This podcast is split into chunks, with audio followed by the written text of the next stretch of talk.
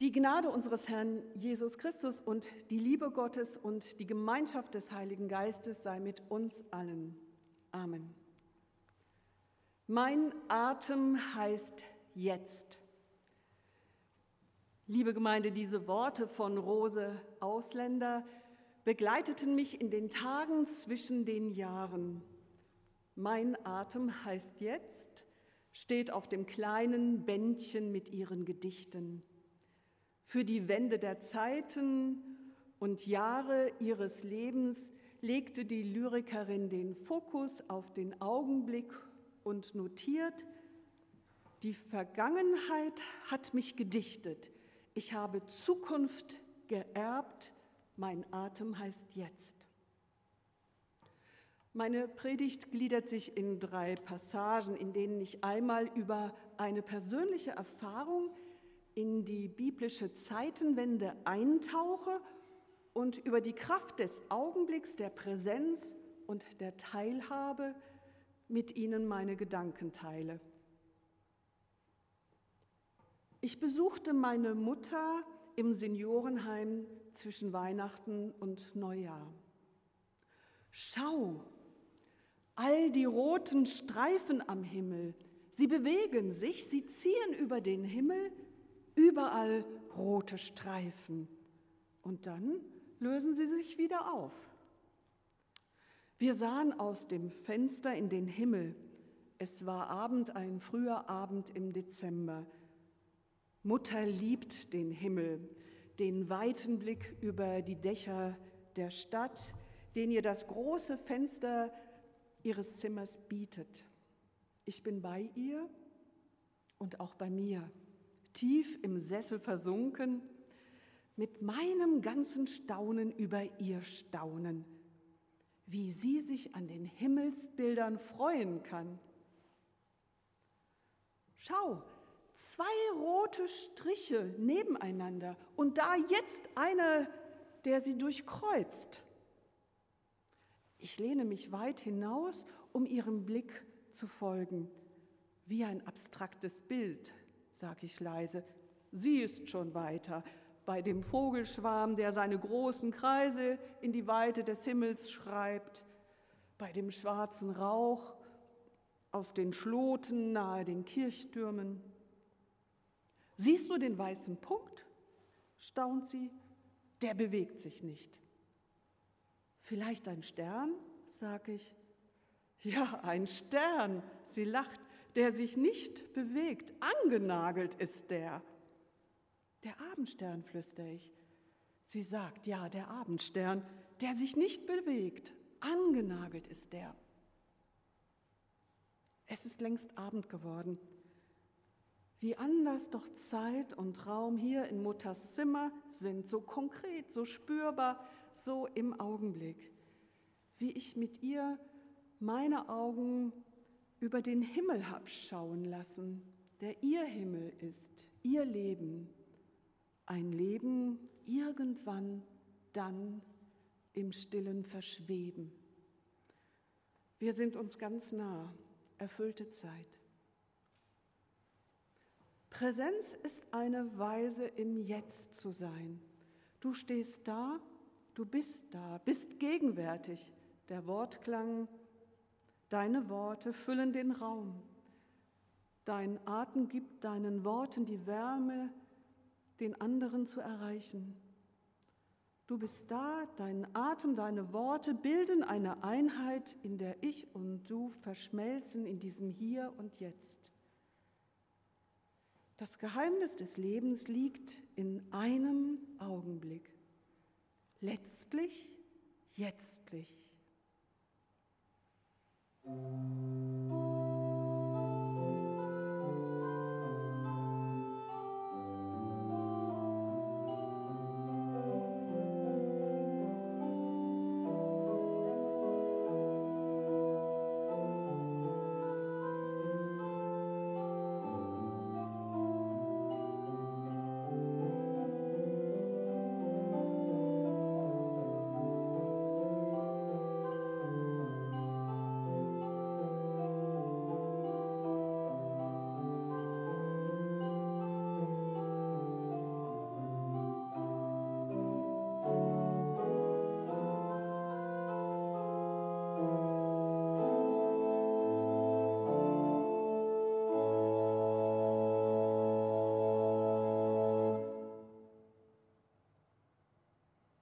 Liebe Gemeinde, das Wort Präsenz hat in unseren Pandemiezeiten eine Sonderbedeutung bekommen. Schüler und Schülerinnen befürchten, dass nach den Weihnachtsferien der Präsenzunterricht wieder ausgesetzt wird. Zum Glück darf es noch Präsenzgottesdienste geben. Ein Glück auch, wenn der Zutritt zu Krankenhäusern und Pflegeheimen unter den Regeln, die nun so selbstverständlich geworden sind, möglich ist. Präsenz heißt unter diesen Bedingungen, wir können, solange das Virus eine Gefahr darstellt, uns geschützt durch die Maske und unter dem bekannten Regelwerk mit anderen gemeinsam in Räumen aufhalten. Wir sind präsent im selben Raum und teilen die Gegenwart. In der Erzählung aus dem Lukasevangelium, die wir gehört haben, geht es um Präsenz. Nun in der qualifizierten Weise im Jetzt zu sein. Es geht um die Präsenz des predigenden Jesus. Er ist Zimmermannssohn, in Nazareth von klein auf bekannt. Was wir wissen, Jesus wächst wie ein normaler junger Mann auf. Wie es die Tradition wollte, ist sein Vater all die Jahre mit ihm in die Synagoge gegangen. Er wächst hinein in die Welt des biblischen Glaubens, der Torah, der Psalmen, der Propheten, der Weisheit.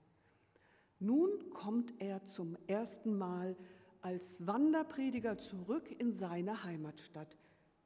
Die Kunde hat sich von ihm über Kapernaum schon herumgesprochen. Er tritt auf in Vollmacht. Staunen breitet sich überall im Land aus. In der Synagoge wird ihm die Schriftrolle des Jesaja gereicht. Jesus weiß, um das Gewicht dieser 500 Jahre vor seiner Geburt in Schrift geronnenen Verheißung. Jetzt rollt er die Schrift auf und legt in diesem Augenblick den Zeigestab auf die Stelle, in der geschrieben steht, der Geist des Herrn ist auf mir. Wortwörtlich der Atem Gottes. Im Hebräischen heißt Ruach Atem. Luther übersetzt Atem mit Geisthauch, anders göttliche Lebenskraft, Lebensatem seit Schöpfungsbeginn der Welt hineingeatmet. Jesus liest das prophetische Wort. Der Atem, die Geistkraft Gottes ist auf mir, weil er mich gesalbt hat und gesandt, zu verkündigen das Evangelium den Armen, zu predigen den Gefangenen, dass sie frei sein sollen und den Blinden, dass sie sehen sollen und die Zerschlagenen zu entlassen in die Freiheit und zu verkündigen das Gnadenjahr des Herrn.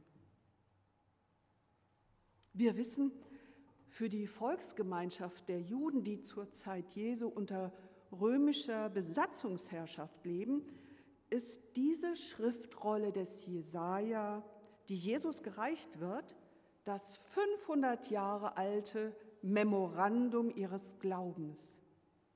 Diese Schrift verheißt den neuen Davididen, den Friedenskönig.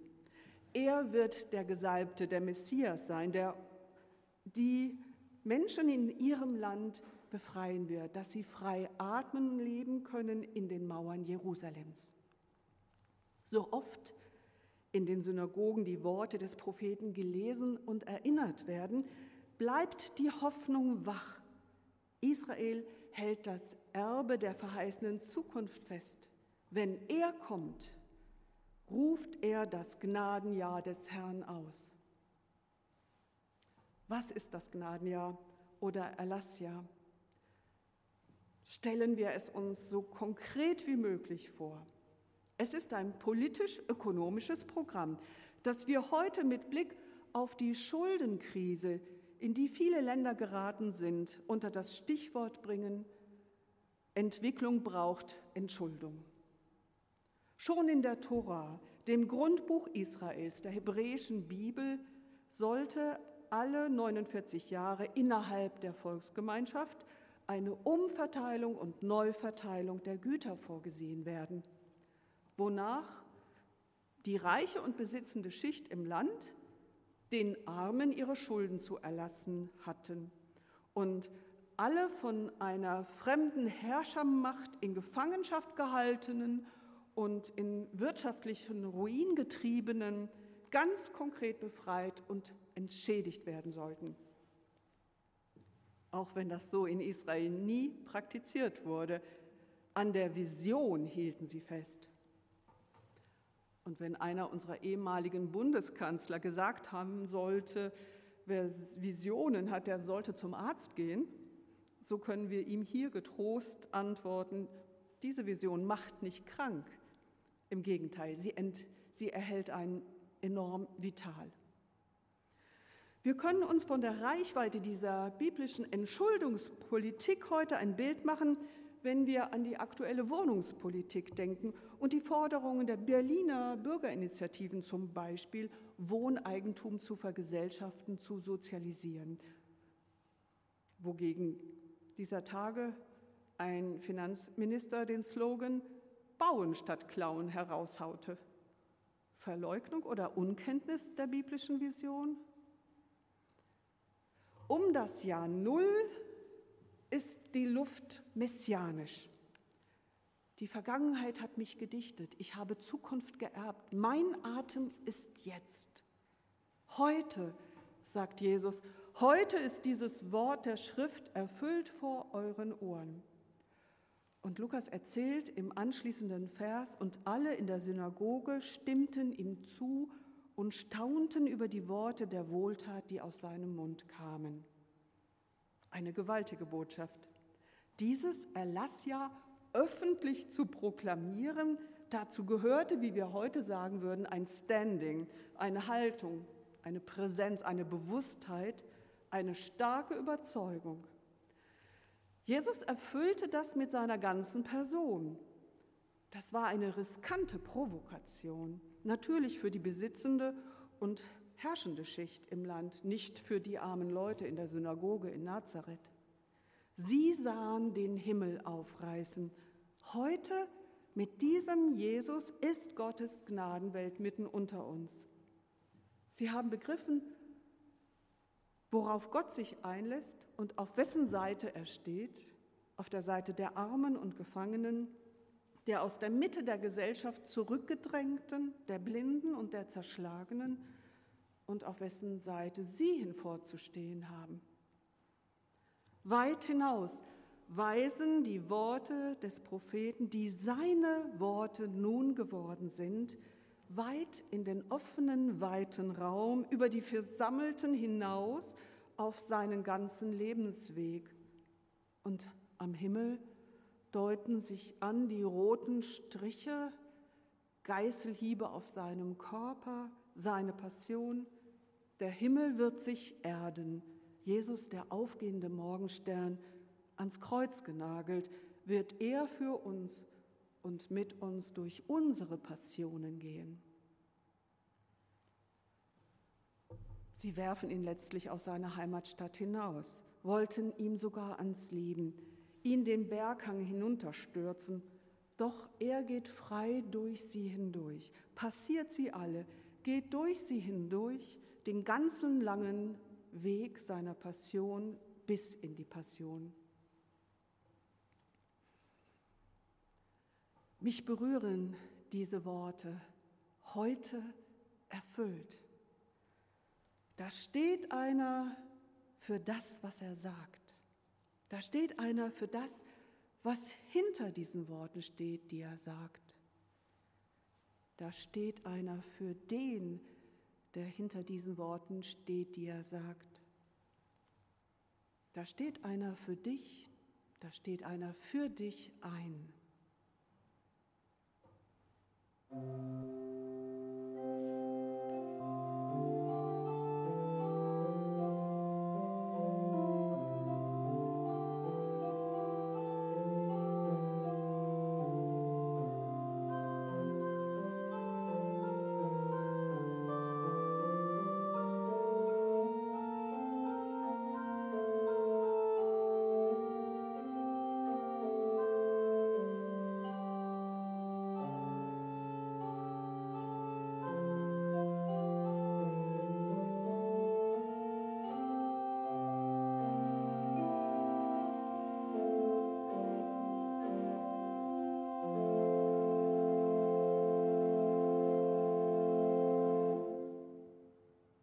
Es überrascht nicht, dass unsere Stelle aus dem Lukasevangelium, mit der Jesus die Verheißung des Propheten Jesaja auf sich bezieht, von den Armen in aller Welt als Ausgangspunkt ihrer eigenen Befreiung erlebt wird.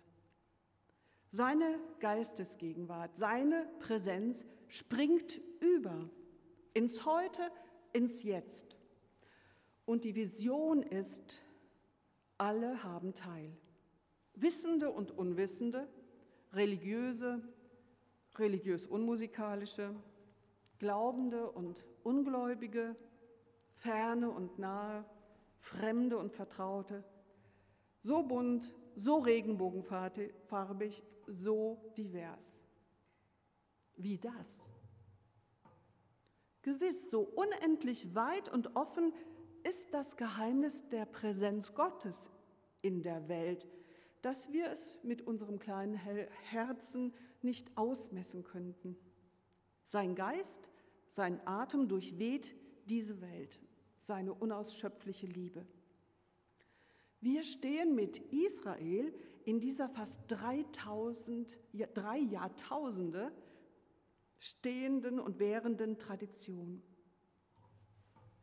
Heute legte Cornelia Kreuls-Köhne den Lesestab auf die Stelle der Schrift. Wir sind Teilhabende, Miterben einer der großartigsten Visionen der Schriften, die die Basis einer jeden Demokratiebewegung sein könnte, die nicht nur für Mehrheiten kämpft, sondern einsteht für das Recht der Minderheiten derer, die an den Rand gedrängt sind, die nicht zum Zuge kommen, deren Menschenrechte verletzt werden. Der Atem und die Geistkraft Gottes ist auf mir, weil er mich gesandt hat und gesalbt, zu verkündigen das Evangelium der Armen, zu predigen den Gefangenen, dass sie frei sein sollen, und den Blinden, dass sie sehen sollen, und die Zerschlagenen zu entlassen in die Freiheit und zu verkündigen das Gnadenjahr des Herrn. Heute ist das erfüllt, sagt Jesus. Werde ich die Worte verstehen und teilen? Werden sie mich berühren? Werde ich den Geist dieser Botschaft in mich aufnehmen? Wird sie mich befreien? Werde ich aufatmen, durchatmen können? Werde ich in 2022 dafür einstehen, für das, was hinter diesen Worten steht, für den, der hinter diesen Worten steht. Werde ich für jemanden einstehen, der meiner Hilfe bedarf, meines Engagements für Umsicht und Recht. Und wenn es die Sehnsucht ist, dass sich etwas ändert, etwas in Bewegung kommt auf diesem Erdball und mit allem, was auf ihm lebt, damit es anders anfängt mit uns allen. Leben im Augenblick, Leben im Jetzt, Leben in 2022. Es sind die kleinen Dinge, die große Wirkungen haben können. Eine kleine Schneeflocke kann einen Ast zum Brechen bringen, wenn man einen Moment versteht, so erkennt man die Möglichkeit, Mitschöpfer eines anderen Moments zu sein. Das sagt der Bestsellerautor Timothy Snyder, der das Buch geschrieben hat über Tyrannei, über Tyrannei, 20 Lektionen für den Widerstand. Es sind ganz unscheinbare Dinge oft, die etwas in Bewegung bringen, eine neue Bewusstheit, eine andere Wahrnehmung ermöglichen, ein Leben im Jetzt. Snyder sagt, Geschichte erlaubt uns verantwortlich zu sein, nicht für alles, aber für etwas. Ich denke an die Pfleger und Pflegerinnen in Altenheimen und Pflegestationen, mit welcher Umsicht sie sich den alten Menschen zuwenden, mit welcher Geduld und Präsenz. Das ist mir in diesen pandemiebedingten Zeiten und der Ausnahmesituation erst bewusst geworden. Gefreut habe ich mich über den Erfolg der Selbsthilfegruppen der Behinderten, denen vom Bundesverfassungsgericht das Recht auf Leben zugesprochen wurde, wie allen anderen in unserer Gesellschaft. Und das waren ursprünglich auch ganz wenige, die diesen Prozess angestoßen haben. Ich gehöre mit vielen anderen zu den Generationen der Nachkriegsgeschichte Deutschlands, die wie selbstverständlich ein Leben ohne Krieg und ohne Hunger kennen. Für viele von uns sind die drängenden Probleme dieser Menschheit, die die Klimafrage und alles, was damit zusammenhängt, an erste Stelle setzen, der Hunger, die Kriege, die Flüchtlingsströme, so präsent geworden, dass wir im Augenblick gewahr werden, Selbstverständlichkeit war gestern. Heute gilt es, ins offene, weite zu denken, erfinderisch zu werden, um des Lebens willen, um Gottes willen, der unsere Welt anders haben will, der uns als Teilhaber und Teilhaberinnen will, an seinem Geist, seinem Atem, der die Welt durchweht an seiner Liebe. Das Geheimnis des Lebens liegt in einem jeden Augenblick. Das Geheimnis des Glaubens ist das Geheimnis seiner Gegenwart. Mitten unter uns, sagt die Schrift, ist der uns frei atmen lässt. Der Messias Jesus sagt, heute weise ich dich ein in das Geheimnis der Welt, Gott zu lieben und deine Nächsten wie dich selbst. Der Friede Gottes, welcher höher ist als alle unsere Vernunft, halte unseren Verstand wach, unsere Hoffnung groß und stärke unsere Liebe zueinander. Amen.